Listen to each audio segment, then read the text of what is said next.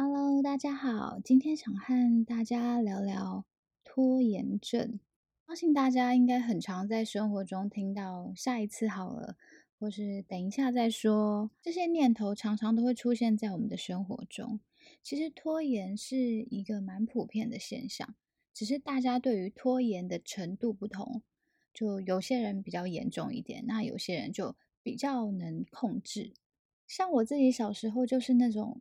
重度拖延患者，什么都要等一下，什么都明天再做。以前的暑假作业，我都是开学前三天才开始写，因为小时候就觉得放暑假就是放暑假，如果放暑假每天还要写作业，那就跟没放假没什么差别。所以我就自己决定，我要开学前三天再写。那我觉得这也是一种小小的拖延，嗯，虽然这样看起来没有太大的问题。但是这个时候就慢慢的在影响我的生活节奏和心态了，就变成我长大之后就比较会先享乐，反正我能准时把东西交出来，就是有点像是责任制的概念，反正期限之前我一定可以把东西做好，所以在 deadline 之前我都是比较任性的，像以前在学校念书的时候。我是不会每天按照老师的规定去读书的，但是我考试前一周，我一定会卯起来念书的那种，甚至熬夜念书这样子。在念书的时候，其实这样子是奏效的，因为那时候你要照顾好的只有自己的成绩。但是长大之后，其实生活就不像念书那么单纯简单了，有太多事情需要花时间去经营，已经不是说你努力几天就会有满意的回报。像我这样的拖延习惯，其实从小到大都没有真的去改变过。直到有一天，我突然发现好像不太好，不太对了。尤其是后来自己开始做生意之后，就开始觉得，哎，不行，再这样子下去了。然后我后来也慢慢发现，好像真的影响到我的生活了。那我也是因为工作和生活上，我发现其实已经有影响了，所以我才意识到。哇，原来这件事情那么严重！就像我刚开始在做我的服装品牌的时候，也是因为我的 追求完美，所以很大的影响到我服装的进度。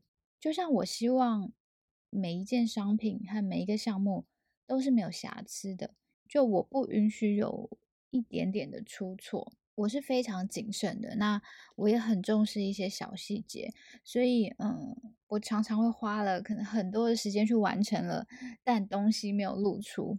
其实追求完美也是导致拖延的其中一个原因。其实我后来想一想，我是因为不想面对这个不完美，但其实很多事情与完美无关。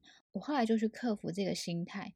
因为，嗯，虽然追求完美主义不是那么容易去改变的，但是我认为可以调整。后来，呃，我觉得很多事情真的也没有一百分，也不是什么完不完美，更不是可以用一个分数去衡量它的价值。那在我思考过后，我就跟自己说，真实比完美更重要，也更有温度。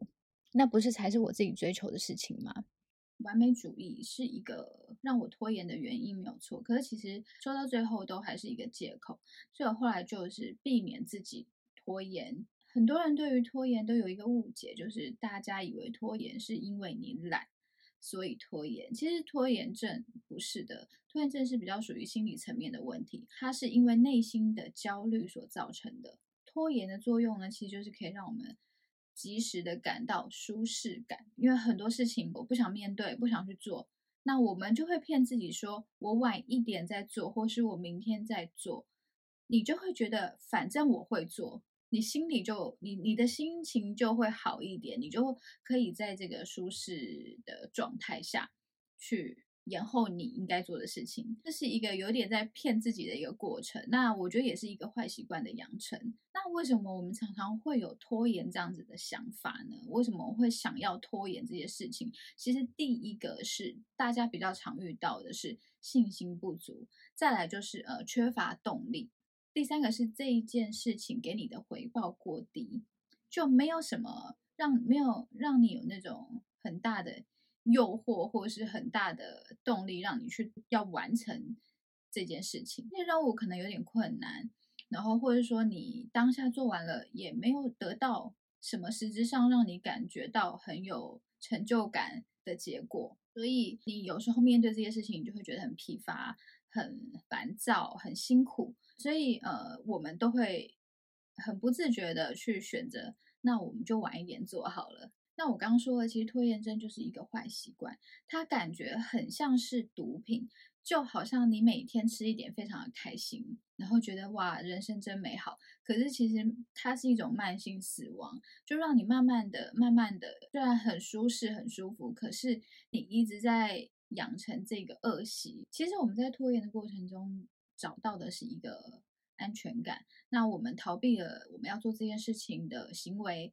和内心的感受，但我觉得以长期的角度来看，这就是一种自我毁灭。事实上，事情真的会越来越糟。你这些事情没有做，不管怎么样，你怎么逃，你怎么给自己再好的一个理由借口，你还是没有做嘛。那其实这样子下来，你你在这个逃避的过程中，其实你心里会知道，哎，你很多事情你是没有完成的，你还是会有压力的。所以这个慢慢累积下来，个人内心的一个。呃，精神跟能量都会越来越低，所以我真心想跟大家说，一定要解决拖延症这个问题。至少你要知道你有在拖延，要告诉自己，哎，我我尽量把事情可以做完。那我呃这边来简单讲一个我自己解决我拖延症的方法，我觉得非常好用。第一个呢，就是做一个。比较短期的规划，呃，我们常常会说，我们需要有一个长期的规划，做很多事情都必须要有一个计划，没有错。但是呢，很多事情你可以先给自己一个短期的一个计划表，就像我是每周日做下一个礼拜的计划，你把这个计划先缩短，那你至少你要坚持的时间就只有这一个礼拜。你每一个礼拜，每一个礼拜去检视自己，哎，事情有没有做到？不要一次给自己定一个半年的量或是一年的量，那你可能看到你都会觉得很头痛。所以呢，我们先从很短期的开始。那在第二个是也很重要，第二个呢是目标不要太困难，你要达成的事情不要把标准定得太高。就像是例如你平常没有阅读的习惯，但是你现在就是希望自己可以每天看一点书，那。你当然不要给自己一个计划，就是我这个礼拜一定要看完一本书。我觉得这对于平常没有阅读习惯的人来说是非常困难的，或者是说你平常没有在跑步，但是你现在希望可以借由跑步来练身体，或者是说你你你希望你可以开始运动，那你千万不要一天给自己运动两个小时的量。对，那你可以从一天做五分钟。或是看书也是一样，一天就看一页，或是看十分钟，我觉得都可以。当你完成了这些你自己定的计划之后，你就会找到你的自信和成就感。那这时候呢，你就可以来依你自己的能力做一些调整。最重要的是有一个短期的规划跟一个简单的目标，你千万不要好高骛远，因为这样子会很大的程度去影响到你去执行这件事情的。热忱，刚说的这些方法，我真的觉得非常实用。按照计划去做事情，这是我觉得是可以锻炼的。所以呢，我觉得我们可以先从最简单的开始，先不要给自己太大的压力，我们慢慢来。就很多事情，很多好习惯，也是一天一天养成的。最后，我想说，拖延症的负面影响真的远超过我们的想象，长期下来，真的非常影响我们身心的状态，还有工作跟生活。其实还有一点是帮助大家去思考这件事情的：你到底要什么样的生活，成为什么样的人？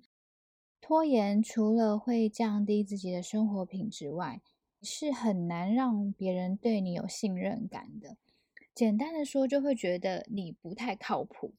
每一个人的行为都是会去影响别人对你的观感。我的意思不是说你要去在乎别人的看法，但是当你去影响到别人，或是你在职场上，你做事的方式和你的态度，都会去影响到别人对你的信任。我相信大家应该群组里面都会有一种人吧，就是有时候就大家会开玩笑说啊，我如果我们今天约八点，就跟那个人说七点。这种人，以前我会觉得没有什么，因为等一下也也还好吧。但现在我真的会不想和这种人约会，因为我觉得你自己有什么坏习惯，OK fine，但是。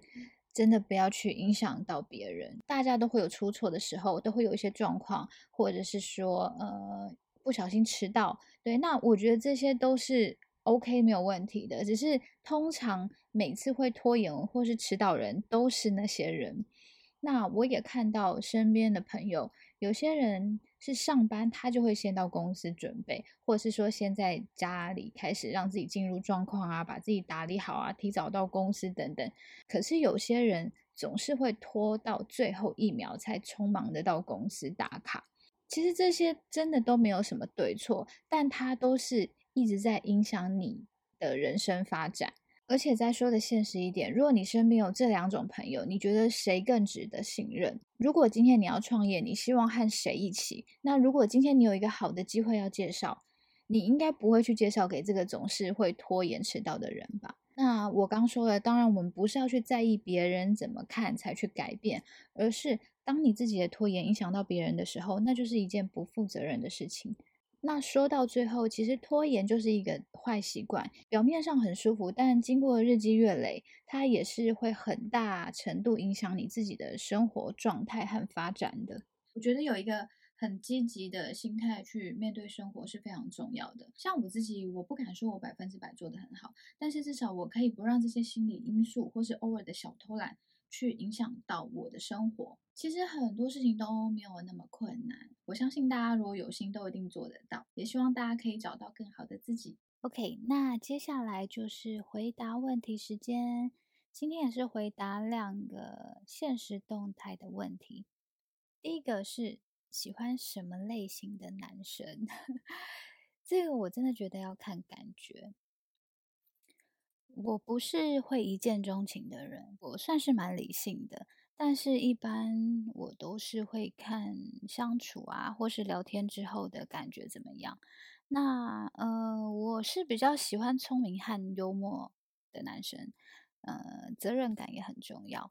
然后，其实我觉得如果要谈恋爱、谈感情，最重要的还是价值观。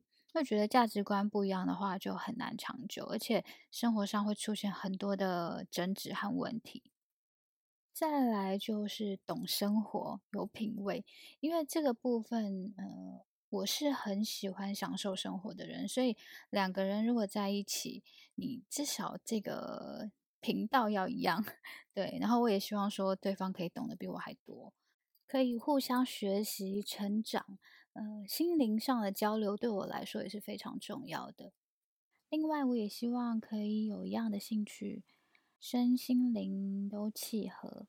那真的要说一个类型的话，我觉得应该是运动型吧。但我真的觉得还是要看感觉，一个人看得舒服和顺眼也蛮重要的。如果看得顺眼、舒服，然后价值观又相同。又有一样的兴趣，那其实 蛮完美的。下一个问题是如何保养皮肤和身材？这个 这个题目我已经回答大概十几年了，因为每次杂志采访都会问你怎么保持身材的啊？那皮肤怎么维持状态？这样子，其实我保养皮肤很简单，就几点要注意的就好。第一个是每天喝水，喝足够的水，大约两千 CC 以上。至少两千。第二个是因为我皮肤是属于干性肤质，所以我只要呃做好基本的保湿就够了。再来就是维持好心情，我觉得心情会影响你整个人身心的状态，所以记得一定要维持愉悦的心情。那再来就是身材，身材部分我平时就有在运动。